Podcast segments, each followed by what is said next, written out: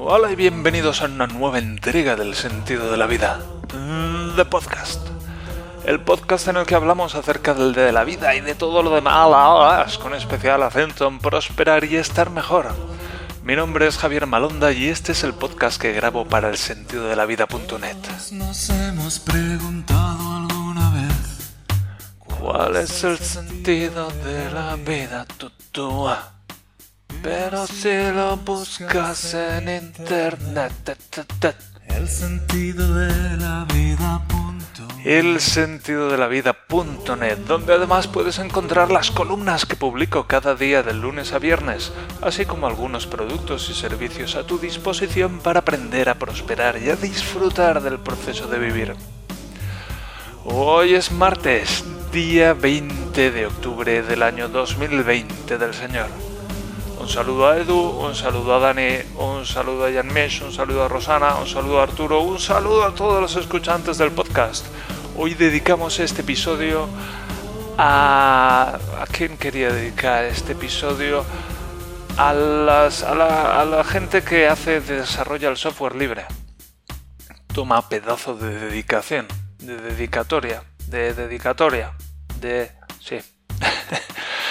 Dedicamos este episodio a todos aquellos que desarrolláis herramientas de software libre, que eso siempre me ha fascinado, que hay software que es desarrollado por muchas personas que colaboran entre sí y que bueno, lo desarrollan gratuitamente en su, en su tiempo libre y lo ponen a disposición de todos para que lo podamos disfrutar. Un ejemplo es ese OBS que utilizo yo para grabar los vídeos de, de, videojuegos hasta ahora para grabar la pantalla en particular. Y ya digo, muchas gracias a estas personas que se dedican a eso y que, bueno, pues haciéndolo, pues nos permiten a, nosotros pues disfrutar de su trabajo. Así que muchas gracias. Os dedicamos a este episodio. Hablando de grabar cosas de vídeos, ayer acabo de escribir la columna y es un poco la continuación de lo de ayer, donde estaba yo todo excitado y muy venido arriba, pues escribiendo muchas cosas que quería hacer. Y luego a lo largo del día me encontré pues que eso no era tan buena idea y tuve que recular y ajustar y hacer algunos cambios y ajustes internamente dentro de mí, pues para corregir el rumbo y ir por un sitio que me conviene más. Y bueno, pues uh, no es fácil de hacer. La verdad es que con práctica se me hace más fácil, pero no es, no es fácil eso de, bueno, yo estaba tan convencido de esto, pero ahora resulta que, que, que no, que estoy menos, porque se puede estar muy convencido de algo y a la vez muy equivocado. yo lo he hecho muchas veces. Entonces que yo me sienta muy convencido de algo no significa, no significa necesariamente que esté lo cierto. Y eso es muy interesante y os invito a considerar eso. Cuando estéis muy convencidos de algo, pues pensad que podríais estar equivocados. Es algo muy saludable. Porque invita, bueno, pues a escuchar a otras personas y a y a considerar otros puntos de vista y a permitir que entren dentro de uno pues cosas que, que resuenan con ciertas molestias, cierto dolor, cierta angustia, cierto Muchas veces cuando no queremos escuchar algo hay muy buenas razones para no hacerlo, pero claro, en este proceso en el que estamos de prosperar, pues parte de lo que hacemos en este proceso es reconocer nuestras debilidades, nuestras molestias, nuestros dolores, nuestras para así poder hacer algo útil con eso. Y eso fue parte de lo que estuve haciendo yo ayer, en particular mientras hablaba con Daniela acerca de todo esto de los videojuegos y bla bla bla. Muy interesante. Mañana tenéis la columna. Mañana miércoles. A todo esto, bueno, pues ayer no solo hice la tarea que me había propuesto para el día, sino que hice varias. Las hice prácticamente todas. Me puse pum, pum, pum, una detrás de otra, lo cual es fenomenal. Así que al final del día me, me premié a mí mismo con una horita de videojuego, grabar y crear un vídeo. Y dije, bueno, en una hora no me da tiempo a, a grabar el vídeo, y a editarlo si fuera menester y a subirlo a YouTube y a escribir la descripción y a poner el post con la descripción y algo más. Así que bueno, pues por lo menos puedo grabar el vídeo. Y una de las cosas que hice nuevas ayer fue probar lo que es la cámara externa. Ya estuve explicando lo que pasa con mi portátil y con la cámara del portátil. Así que quise probar con, con esa cámara externa. ¿Cómo funciona esa cámara externa? Bueno, pues es un móvil muy muy antiguo que tengo al que le he instalado una aplicación que se llama Droid Cam porque va con Android y tal vez para iOS haya un programa equivalente, supongo que sí, porque es algo muy útil. Y esta aplicación permite convertir el, ese teléfono móvil antiguo y que yo ya solo lo utilizo como despertador, pues permite convertirlo en una cámara que se puede conectar al ordenador bien a través de Wi-Fi, muy interesante, o bien a través del cable USB. Digo a través de Wi-Fi muy interesante, pues por ejemplo, a mí se me ocurren enseguida aplicaciones del tipo espiar a las mujeres desnudas en los cuartos de baño. Pero como estoy corrigiéndome y estoy llevándome, aprendiendo poco a poco a llevarme por la buena senda, pues se me ocurre que podemos utilizarlo como una cámara para vigilar al bebé próximamente. Entonces, muy interesante. Y mientras tanto, pues la utilizo para. para. bueno, pues como webcam. Porque ya digo, la, tengo el portátil en una silla a la izquierda de la mesa y la cámara apunta a Sebastopol. Y, y así puedo pues despejar la mesa, no hace falta, en fin, ya lo expliqué ayer, no hace falta que lo explique hoy otra vez, ¿no? ¿De qué vas? ¿De qué vas? ¿Qué quieres que lo explique hoy otra vez? En fin, pues me puse la cámara en un lateral del móvil, encima de una caja de madera y sostenida con un cacharrito, y se veía muy bien. tiene mucha más resolución que la cámara nativa del, del portátil que creo que tiene 480 puntos y este móvil incluso siendo antiguo e incluso usando la cámara delantera porque me venía mejor creo que sacaba 1080, no sé si 1080, pero por lo menos 720. Así que, bueno, pues es una manera de reutilizar un móvil viejo que ya no sabéis qué hacer. Bueno, pues de despertador funciona muy bien y también como cámara externa. La única pega que le encontré es que tiene como, como un angular más amplio, más gran angular que la cámara del, del portátil. Entonces se veía mucho más de la habitación, lo cual es algo que a Daniela no le gusta, porque dice, estás enseñando nuestra casa a gente extraña, desconocida, que no conoces. Y yo, sí. y ella, no me gusta ello. Mm". Y entonces, bueno, pues me la acerqué un poco más para que se me viera más a mí, menos del fondo. En fin, es algo que todavía sigo experimentando. Y mm, algo interesante y que logré, que fue una evolución respecto al, respecto al vídeo anterior, el de Sam Max Hit the Road que grabé, es que conseguí grabar el sonido del juego. lo que había hecho era en el OBS capturar el sonido del ordenador, pero no funcionó muy bien, se oía muy bajito, tal vez era algún problema de volumen, no sé exactamente qué es lo que pasó, pero lo que hice fue, en lugar de capturar eso, capturar el sonido que yo oía por los auriculares, así que también tiene mucho más sentido hacerlo así. Y luego, bueno, pues ajusté los volúmenes y, bueno, más o menos sonó bien, se podía oír toda la música y todo lo del juego en el vídeo, pero hubo un fiasco grande. Decir que, bueno, pues yo empecé a jugar, estuve jugando al Splinter Cell, y, bueno, pues al principio muy patoso porque no me acordaba de los mandos, no sabía bien lo que había que hacer, me mataron un par de veces, luego hubo un problema bastante grande y es que cuando tiraba a guardar la partida el juego se crasheaba, que dicen los jóvenes ahora. Dios, qué viejo me siento y qué raro se me hace utilizar pues palabras como crashear. Pero bueno, el juego, es que como lo digo, como lo digo, cuando el juego pues da una ventana, hace un crash y da una ventana de error y ya está, se acabó el juego.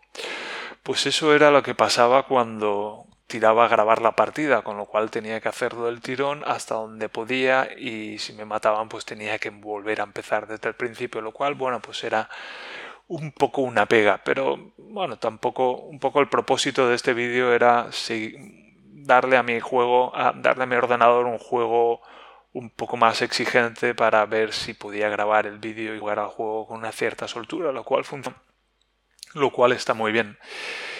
Pero cuando terminó la hora, yo no, pude ni terminar la misión y además con un tiempo muy limitado, pues me daba, iba un poco como a prisa y corriendo por el escenario y por el juego y haciendo las cosas y no me gustó porque no me daba tiempo a meterme en, a meterme profundo en el videojuego y a meterme en la experiencia, aunque bueno, la experiencia ahora ya no es tanto el jugar al videojuego, sino el grabarlo y compartirlo con otras personas.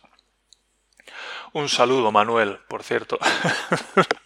Pronto te traeré otro vídeo, lo siento, siento la espera. Muchas gracias por tu suscripción. Em, y bueno, pues al final, al final de la hora de juego, cuando tiré a revisar el vídeo, me di cuenta de que había pasado un pequeño problemilla. Es que había el juego funcionaba a una resolución de 640 x 480 o 800 x 600, algo así. En todo caso, una resolución mucho más pequeña que, que la pantalla que tengo, que va a 1200 creo. Y hubo incluso un problema cuando cambiaba entre el juego y la pantalla del software de captura de, de vídeo ahí ya había algún problema cambiando la resolución y el juego craseaba. y bueno, pues cuando revisé el vídeo que había grabado durante esa hora de juego aproximadamente, me di cuenta de que el juego en vez de ocupar toda la pantalla ocupaba pues como un cuarto o menos de la pantalla empujado a la parte de arriba a la izquierda de la pantalla. Entonces en la parte de arriba a la izquierda de la pantalla estaba el juego y a, la derecha en el lateral derecho estaba mi carita y el resto estaba negro. Y bueno pues era un poco no sé no es un no es un no es un contenido de la calidad que yo quiero compartir es cierto que estoy aprendiendo, pero tengo un cierto estándar de calidad mínimo que quiero compartir, que se vea bien, que se oiga bien, que el juego ocupe toda la pantalla y si no he logrado alcanzar ese nivel de calidad, pues no lo voy a compartir. Esto, bueno, pues si hubiera solucionado es algo que puedo solventar la próxima vez, pues grabando unos minutos del juego y asegurándome de que técnicamente todo se ve correctamente. Bueno, pues es un aprendizaje. Mi padre que en paz descanse, que mi padre que en paz descanse, diría para aprender perder. Y es cierto, cuando perdemos, como en este caso yo con este fiasco de, del vídeo, bueno, pues es cuando más aprendemos. Muy interesante. Así que bueno, pues a lo largo de esta semana cuando tenga un hueco y haya cumplido con todas mis tareas adecuadamente, pues me pondré a jugar. Seguramente descargaré otro juego porque el Splinter Cell técnicamente me ha dado muchos problemas y me gustaría algo más que funcionara mejor en el ordenador. Pero bueno, grabaré el vídeo y lo editaré y lo subiré. Y esta semana me gustaría por lo menos subir otro vídeo. Me parece un buen, un buen ritmo una vez por semana por lo menos. Y, eso, eso es lo que podéis esperar. Ahora, vamos con otro punto muy interesante cuando llevamos 14 minutos aproximadamente la mitad del podcast. Hoy el episodio del diario Teutón, el capítulo, le he echado un vistazo y es cortito, así que bueno, me voy a explayar un poco más con, con este segundo punto. Y este segundo punto lo he titulado La elección de culpar cómo este salto de videojuegos a la culpa, Javier, o a la elección de culpar. Bueno, pues es una pregunta muy interesante. A lo largo de, este, de estos años, 10 últimos años, ya sabéis que yo vengo del Big Crunch, que el Big Crunch pasaron 20 años en los que yo fui cayendo no a caída libre, pero sí me fui metiendo en un pozo muy muy profundo hasta que en 2008 estaba considerando el suicidio detenidamente. Pero decidí no suicidarme y dedicar el resto de mi vida, si fuera necesario, a averiguar lo que me ocurría y a ponerle fin. Y bueno, llevo 10 años, 10, 12 años desde entonces que ha sido todo un proceso de, de descubrimiento y de recuperación. Y a la vez ha sido como un proceso de despertar espiritual o despertar de la conciencia o algo así de es un poco raro esto comentarlo para mí, la verdad, pero pero es un poco, vale, estoy viviendo mi vida, ¿cómo hago para vivirla bien? No en el sentido de, de que esté muy cómodamente en mi vida, sino de vivir una vida que tenga sentido y de vivir una vida pues con un cierto propósito, de vivir una vida que para mí sea significativa. Y, bueno, pues es como un proceso de aprendizaje espiritual o tampoco sé muy bien cómo llamarlo o ponerlo en unos términos que no suenen muy esotéricos, sino un poco más del día a día. Pero es una, especie de proceso de aprendizaje vital de, de, cómo hacer en la vida para que las cosas vayan bien, en lugar de, de cómo hacer para que las cosas vayan mal. Durante esos 20 años y gran parte del proceso de recuperación yo he estado muy mal, pero cuando digo muy mal me refiero a cosas que a estar tan mal que es que no os lo podrían imaginar lo mal que se puede estar. Hasta, ya digo, hasta el punto de pues de considerar detenidamente el suicidio. Y, y bueno, desde entonces vengo aprendiendo y, aprendiendo acerca de las cosas que, que, me hacen estar mejor. Y es lo que, lo que comparto pues, en este podcast y en, el sentido de la vida.net y todo lo que hago en general va, va hacia ahí, hacia ese cómo prospero, cómo hago para estar mejor, ¿Qué, cuáles son las cosas que hacen que yo esté mejor y que los, humanos, los seres humanos en general estemos mejor. Y mucho tiene que ver con la conciencia y con el darse cuenta. Y por ejemplo, durante las meditaciones que practico cada día desde hace unos 10 años por lo menos, pues me sirve para darme cuenta de muchas cosas. Y además de, bueno, pues de aprender acerca de otras personas y del mundo, pues aprendo mucho acerca de mí y de cómo funciono, de cómo funciona mi mente, de los diferentes mecanismos que hay, de la estructura de la mente, etc. Y ayer estaba otra vez con el asunto de mi padre, lógicamente, mi padre murió hace un par de semanas y, estoy muy triste y estoy procesando esto y ayer estuve llorando también un par de veces. Y bueno, son momentos difíciles para mí y, a la vez es interesante visto desde este punto de vista de, de, aprender de la experiencia y de, y de aprender acerca de cómo estar mejor. Y me di cuenta de que estaba como estaba enfadado y estaba un poco rabioso y furioso de que mi padre se hubiera muerto y, y me di cuenta de que de alguna manera estaba buscando a alguien a quien echarle la culpa. No se sabía si la culpa era de mi padre o del mundo en general o si la culpa era mía o qué podía haber. Y de repente como que di un paso atrás dentro de mí y me di cuenta de que de que estaba culpando. Y culpar es la acción. Eh, lo podemos poner como encontrar un culpable, buscar un culpable, pero al final la acción que lo resume y lo engloba todo es culpar. Y me di cuenta de que era una acción en particular y de que yo podía elegir entre ejecutar esa acción y no ejecutarla. Que yo podía elegir culpar o no culpar. Y me pareció, me pareció muy interesante darme cuenta de eso y, me dejó muy descolocado a la vez. Era como, wow, si no culpo a nadie, si, si elijo no culpar, entonces ¿qué hago? Y era como, ostras, se creó un vacío dentro de mí en el que pues ya no tenía que ir necesariamente por ese proceso de culpar, sino que podía buscar otros caminos. Y era muy, muy interesante, me resultó muy interesante darme cuenta de que culpar era una, una elección y que yo podía elegir si culpaba o no, y me pareció tan, tan importante y tan relevante que lo quería compartir con vosotros.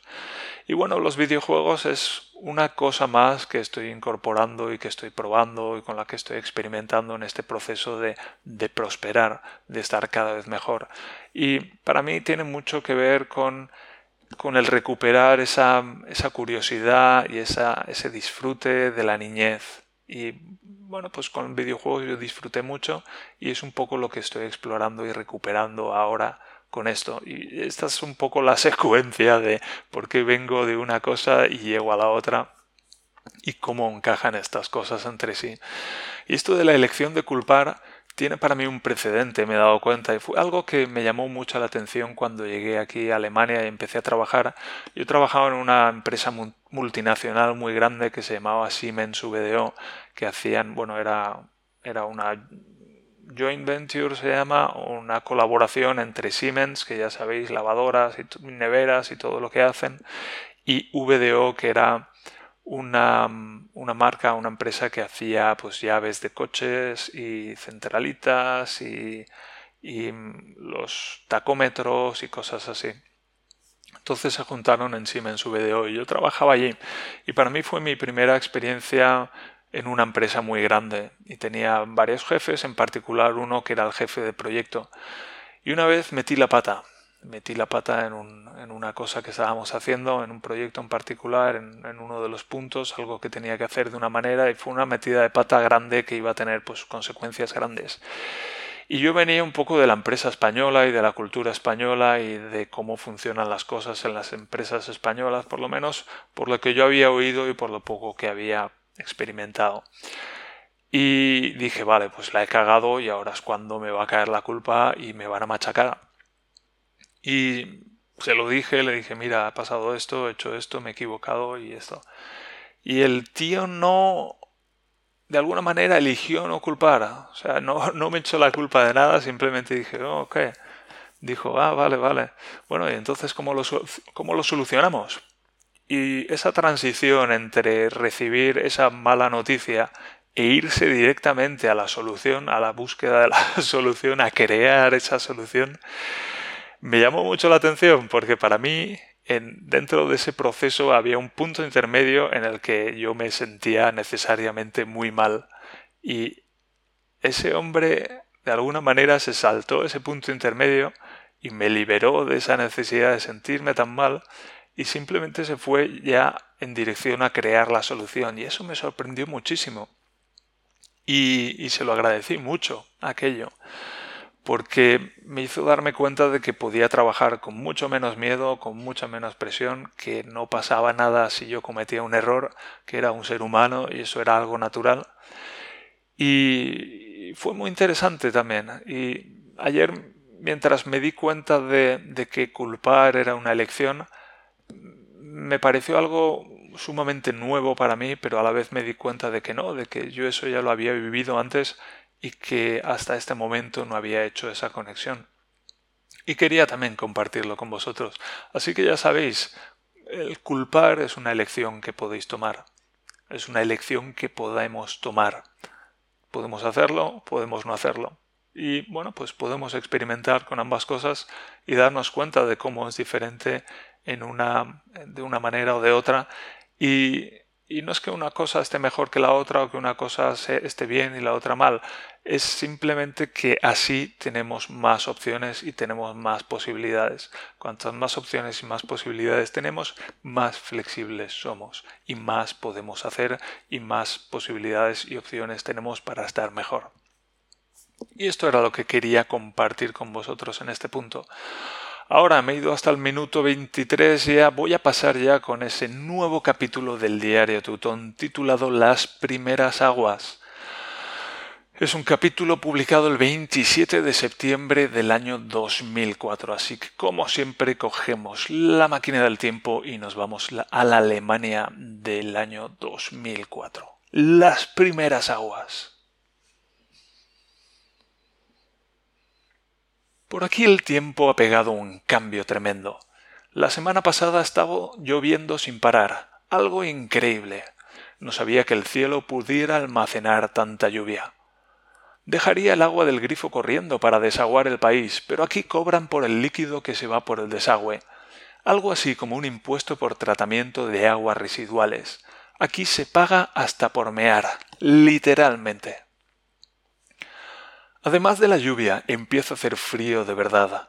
Hemos tenido mínimas ya de 5 grados y cuando sopla el cierzo la sensación térmica es de menos 30. Me pregunto cuánto tardaremos en ver los primeros copos.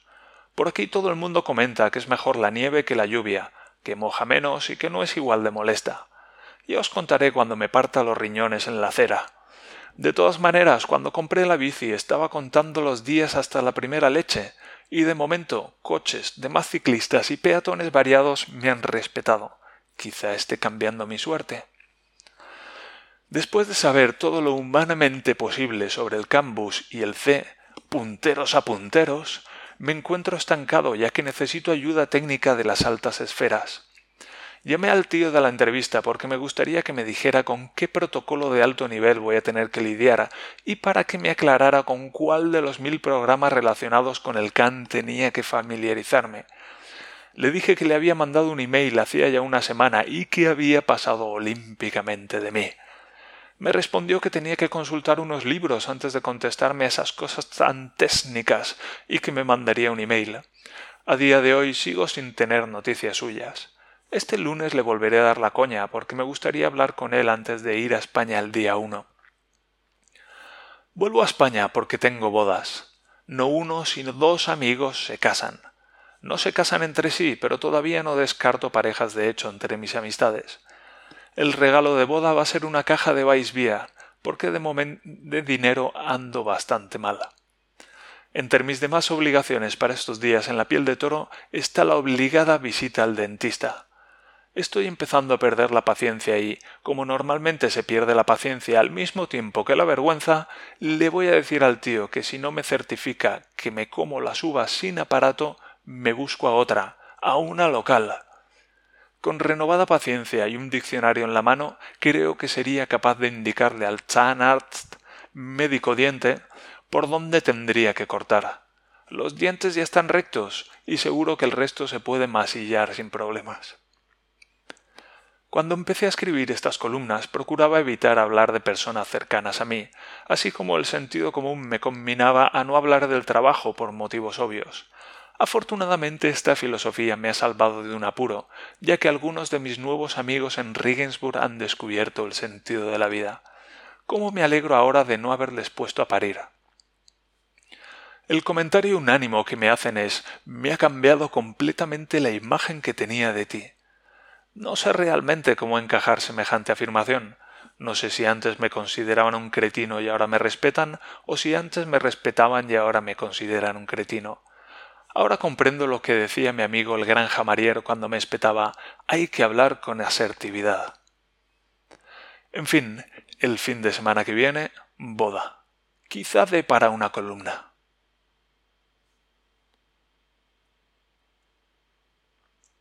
Y bueno, pues esto ha sido la lectura del diario Teutón. Siento un poco como si fuéramos granjeros en una granja apartada de la sociedad y cada noche antes de irnos a dormir, como no tenemos tele, pues leemos un capítulo de un libro. ¿No? un poco así me siento.